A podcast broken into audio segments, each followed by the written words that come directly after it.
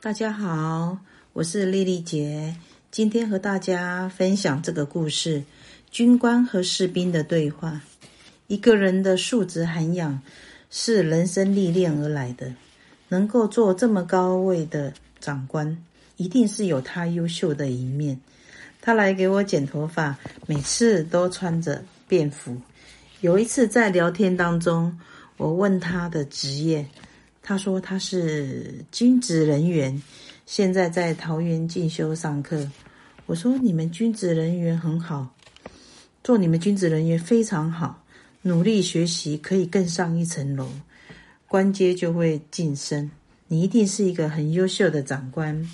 有一次，这位长官来剪剪头发时，穿着制服，我看了他肩上的官阶，一个。两个、三个梅花，我马上跟他说：“你是上校的长官，很赞呢。你的衣服颜色是宪兵的上校。”他说：“老板娘，你知道军种与军阶，你很懂诶。”我回答说：“因为来我这里剪头发的军人和军官很多，但是你的阶级是我剪发客人里面最高的，你一定非常优秀。”他说：“现在在进修，准备要晋升少将，要很努力才会有机会晋升。”这位长官有一次来剪头发，穿着便服。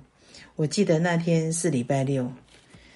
那天我店里的客人有好几位，有自愿役的兵也来剪头发。他们都是从国高中时期就开始给我剪头发。跟我非常的熟悉，都会聊他们的生活、周遭事情，不管是喜怒哀乐，都会跟我说，很像是我，我是很像我是他们的诉说另一个窗口。比喻会跟我说他女朋友交往的种种的情形，和部队里面一些好笑的事情，和家里面一些人的冲突，都会说给我听。还有一件更好笑的事，就是他们手头不方便的时候，也会跟我借钱。我会借他们，因为他们借的金额不大，几千块而已。他们五号领薪资的时候会拿来还我。我觉得帮他们这个忙还 OK，因为他们都愿意努力做志愿役，安分守己在在他的工作当中，在他的军军中里面，这些孩子都是乖孩子。来我这剪发，我都会鼓励他们。说到这，有一段很有趣的事情。